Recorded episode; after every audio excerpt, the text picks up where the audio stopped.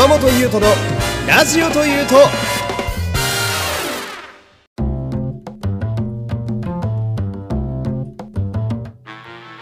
どうも皆様こんにちは。声優の山本優斗でございます、えー、53回目の山本優斗のラジオというと。よろしくお願いします。さあ今日はですねあのーまあ、昨日のラジオだったりね以前のラジオでも、えーぼちぼち喋ってたんですけれども。芸人の、えー三四郎さんの単独ライブに、えー行ってまいりました、えーちょうどたった今ですね、えー帰ってきてこうして喋りてえ喋りてえと思いながらですね、えーいつもの自宅の、えーラジオブースに座って今喋ってるわけなんですけれどもね。うん。いやめちゃめちゃ良かったな。めちゃめちゃ良かったのよ。あめちゃめちゃ良くってですね。うん。まずその今三四郎さんって、まあこのラジオでもねちょこちょこ喋っててまあリスナーの方やったら山本が好きな芸人のうちの一人が三四郎さんなんだなっていうのは多分伝わってると思うんですけれどもあのまあこの単独ライブっていうもの自体がですね私参加するのは初めてでしてで何気に考えてみたらですね、えーそのお笑いのイベント的なものって、まあ、ぼちぼち人生で行ったことあるんですけど、完全になんだろう一組の芸人さんしか出てこない、まあ、文字通り単独ライブっていうタイプのイベントに行くのはですね今思うと、えー今日の三四郎さんのやつが初やったんですよ。うん、で、えー三四郎さんに、まあ、会うっていうかその生で、えー拝見するのも初めてで、うんあの私三四郎さんはねその毎週「オールナイトニッポンゼロっていうね、まあ、深夜ラジオをずっとやってらっしゃる方々でで私は、まあ、やっぱラジオが好きなのでそのラジオの三四郎さんしか、えーほとんど聞いたことがない見たことがないというか、うん。まあ、もちろんテレビとかでたまにバラエティーとか見るときは、まあ、お見かけしたりとかしますけど有吉の壁とかね、うん、見ますけどだけど基本なんやろ声しか聞いたことない人みたいな。まあほぼ声優さんですね。うん。実際に相田さんっていう方のねまるっとした方の方は声が良かったですね、まあ、それはいいんだけど、うん、でまあそのまあ初めて尽くし、えーだったわけなんだけど、うんまずそのまあ今日起きてさ、うん、今日三四郎のライブの日じゃねえかと、うんもう今日一日俺休みにしておいてね。絶対誰にも邪魔させねえと思って、うん、なんせねあの今月ねその私には楽しみにしてたイベントが2つあって。1個目がヒプステですよ、えーヒプステのミックステープ1っていうね。めちゃめちゃ楽しみにしてて。で現地のチケットも取れたからさ超絶行きたかったやつが例の流行り病でなくなってしまい、うわマジかよと思って。残念だけどしょうがないか。でもう一個楽しみにしてるイベント。三四郎さんの単独ライブ。これだけは絶対やってくれみたいな、ただ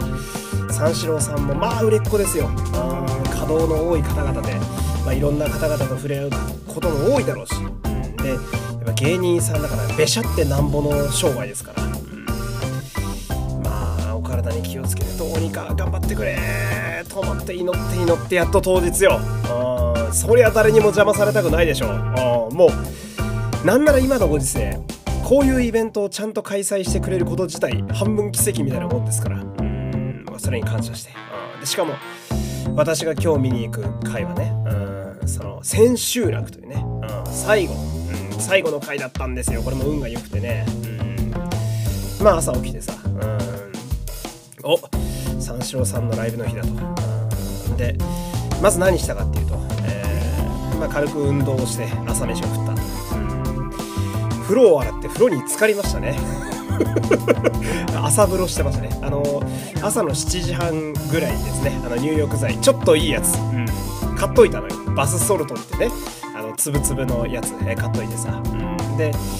えー使ってね。えー体を清めて。で俺が好きな、えーラッシュのパワーマスク SP っていうね。えーパックでしっかり肌も綺麗にして、うん、髭も剃って、うん、鼻毛も切って。眉も揃えて、えー外に出て人間として恥ずかしくない格好にして、うん、何せ人生で初めて推しの前に顔をさらすわけですから、うん、みんなもそうでしょ？あのどんなジャンルでもそうよ。好きな人に会いに行く時に汚い格好で行くわけないじゃないですか。こっちこっちはねデートより気合い入れてんだから。うん全力よ、うんその現場がお笑いであろうと舞台であろうと、えー、私であれば声優の仕事の収録であろうと関係ないもう大事な場面に行く時は一番体を清めていくんだから、うん、で準備して、うん、で行ってさ。で、まあ、向かう場所は草月ホールという場所、まあ、今回の劇場です、うん、で草月ホールというのはですねうんまあジャンルは問わないというかうんなんでしょうね。日本の昔からの伝統芸能を結構やってらっしゃるところでまあ落語だったり、えー、話家さんとかが出てたりだとかあとはちょっとだけ小劇場としても使えたりとかいろいろあるんですけど最近の草月ホールはもっぱらお笑いのイベントがやっぱり多くてですね。うんまあそうだな。お笑いファン的には一個まあなんだろう馴染みのある場所というか。うんまあ草月ホールでライブだったりイベントがやれるんだったらひとまず芸人としてはまあぼちぼち知名度が上がってるかなぐらいの位置が、まあ、草月ホール、まあ音楽で言うとゼップなんなんちゃらとかうんとかあとはまあ舞台で言うなら、えー、東京ドームシティホールでしょうか。ちょっと商業演劇感が強いかもしれないけど。うんまあそのぐらいのまあまあいいところでね、うん、でそういえば草月ホールも俺行ったことないなと思って。あのまあ、青山一丁目っていうねあの赤坂の辺りにある、まあ、立地が非常にいいところなんですけれどもね。うん。で、まあ、青山一丁目の駅から、えー、ぼちぼち歩きつつ、うん、劇場に向かうわけなんだけどまあイベントあるあるですけれどもね、あのー、進行方向同じ方向にあのグッズをつけた方とか、ね、あのグッズ T シャツを、えー、着てる方が結構ちらほらいて。であのー、やっぱその人らが一緒にいるとさ、うん、もちろん喋ったりもしないしまあほんと眺めるだけなんだけど謎の一体感があれがちょっと嬉しかったりして。で、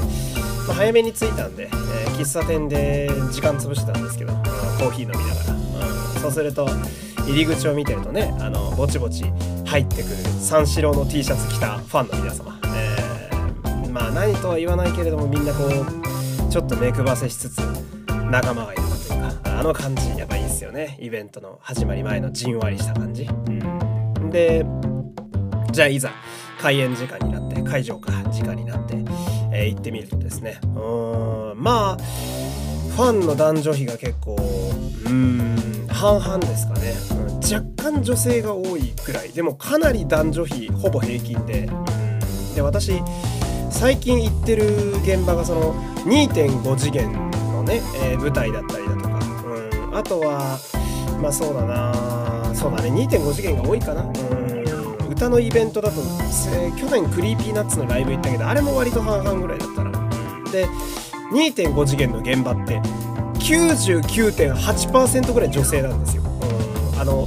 私とか私生で見に行くけど本当物販とか並んでるとめちゃめちゃジロジロ見られて転売屋かと間違われるぐらいには本当に男性がいないっていうとこだったんだけどで最近そういう現場ばっかだったからさうん。あの半々の男女比を見るだけでちょっと安心するというか。男子トイレに行って普通に他の男性がいるのがなんだか新鮮でしたね。久しぶりで。うん。本当にいないからね。2.5次元の現場って。男性トイレ行くと俺一人で貸し切りみたいになるからね。あとあの関係者しか来ないから。あまあまあでもいろんな方に三四郎さんって愛されてんだなとか思ったりなんかして。花とかもすごいんですよ。まあファン一同の花だったり、えー、ラジオだったり。あとやっぱ三四郎さん売れてるだけあってレギュラー番組もいくつかありますから。ディアボスとかね。うん、えー、並んでてさ。うん。でじゃあ会場入ってえ自分の席を確認するわけなんだけど私の席がね草月ホールの1階の一番後ろの席だったんですよ、うん、後ろまあ後ろから3番目か、うん、3番目の通路側の席で。うん。草月ホールのキャパをですね私あんま詳しくなかったんで正直豆粒ぐらいかな三四郎さんって思ったんだけど。結構しっかり見えるんですよね。うんまあだからキャパ的にはそこまで大きくないんだけど。だから毎回その単独ライブのチケットが激戦になるわけで私もやっと今回取れたんでそれもあなるほどなと思ったんだけど。で草月ホールって3階まであって3階2階1階っていう感じの席なんです、1階の一番後ろだったけどほぼ後ろだったけどまあ見やすくてうんオペラグラスいらないぐらい顔見えるんですよ、ああいい劇場やなと思って、でやっぱりさっきも言ったけど草月ホールって本当日本の伝統的な昔からあるとこなんですよね。結構歴史のあるもの建物でして。ロビーとかもねちょっと趣あるんですよ、うん、品があるっていうのかな。うん。なんかうーん確かに落語とかそういう日本の和の芸能をやるときにはうんしっくりくるだろうなみたいな、うん、赤坂という土地柄もあってなんだかこうちょっと上品な感じもしてね、うん、いいとこやなって思ってて。そんなことしてたら、えぼちぼちこう開演になるわけです、でまあここからはあの多少ね、えー、そのネタだったりコントだったりのネタバレも入ってくるんで、まあ、気になる方はね、えー、ぜひここから逃げてほしいんですけど。でまあ三四郎さんってまずね、うん、その漫才のイメージがあったんですよ、うん、m 1とかも結構挑戦されているという話だったんで。でも考えてみたら三四郎さんの漫才のネタをちゃんと見たことってほんと数えるぐらいしかないなと思って。だから単独ライブ当たっていくはいいんだけど何するんだろうって思って今日行ったわけよ、うん、で結果どうだったかっていうと漫才もコントも全部やんのね。だから三四郎がやるお笑いの全てみたいな感じの構成内容になってるさ、うん、でやっぱさまあ売れてるだけあってめちゃめちゃ面白いのね。めっちゃくちゃ笑いましたね。あいや、やっぱね、あのー、お笑いの現場あるあるというか、うんお笑い見に行った時のこの心地よいほっぺの疲労感、うん、筋肉がね、ちょっと痛いのよ。今もね、喋ってたり笑ってたりするとね、ちょちょっとこう、ガーなよ、えー、顔の表情筋が痛いぐらいなんだけどさ、うん、やっぱずっと笑ってんのね、うん、やっぱめちゃめちゃ面白いのよ。あー、ほんと、間とか空気感もやっぱうまいなって思うし、まあ、アドリブも含みつつねもちろんあの漫才だったりコントだったりの台本ももちろんあるんだけどうーんやっぱさすがだなっていうかそりゃいろんな番組の話来るしずっとラジオやってんなって思ったっていうかそもそもトークがめちゃくちゃうまいのよ。ラジオやってたらそりゃそうなんだけどさ。うん。でなんかねあの俺はね毎回その、まあ、お笑い好きでさ特にラジオが好きでよく見てで時々劇場も行くこともあるんですよ。吉本の劇場とかよく行くんですけどそのその時に毎度思うのよ。お笑いの現場行って。あのー、漫才のスーツ着た芸人ってさなんであんなかっこいいんでしょうねっていう、うん、まあそのなんやろう。漫才とかさお笑いの世界を生きてる方々ってさまあ何て言うんだろう。言ってみればビジュアルだけで言うならまあ奇抜な方もいらっしゃいますけど基本はまあ普通の方というかまあ時々まあ、かっこよかったり、えー、耳麗しい方もそれはいますけれどもまあ言ってみれば普通のおじさんおばさんだったりする方が多いわけですさ。うん。なんだけどなんかこうスーツ着て出てきてさでスタンドマイクの前でさこう「よろしくお願いします」みたいな感じで2人だったり3人だったりでペコってこう俺なんていうの最初の挨拶した時さやっぱめちゃめちゃかっこいいんだよねあれね。むっちゃくちゃかっこよく見えちゃってもうなんか三四郎のスーツの姿を見ただけでちょっとグッときちゃったものなんですさ、うん、まあお笑いのライブなんだけどね、うん、なんかすごい、う、自分的に心にグッとくるものがあってさ。で当たり前なんだけどラジオと声が一緒だからさ何 ていうのかな。ラジオばっか聞いてるせいでラジオを目の前で盗み聞きしてるような感じなのよ。もちろん漫才なんだけど。本当にねよくできててさ緩急だったりだとか。うん。めちゃめちゃ面白くてね。うん。でなんだろう、まあ、コントもあってさ。であのコントの中にですねラジオのネタが1個あったんですよ。ラジオ DJ のキャラを小宮さんがやるっていうネタがあったんだけどこれもやっぱ嬉しかったなっていうね、うん、まあ私に限らず三四郎のラジオが好きで多分見に来ている方もいらっしゃると思うんでそれも含めてのファンサービス的な部分はあると思うんですけどそのネタがまあ面白いし題材としてもやっぱグッとくるものがあったからすげえよ。やっぱねああやっぱいいなって思うし。でお二人がまあ輝いてるんですよ。本当に。あ三四郎ってマジでスターじゃんって思ったっていうか。あなんて言うんだろうな。うん、本当に売れてる芸人なんだなって思ったっていうか、別に疑ってたわけじゃないんだけどさ。あなんか、その、まあ、ラジオって、俺もこれラジオ好きでラジオのいいとこだと思うんだけど、ラジオってさ、毎週聞いてたりするとさ、そのパーソナリティの方をすごい身近に感じるというか、まあ変な話よ。うん、痛いファン的な思考だけど、まあ友達というかさ、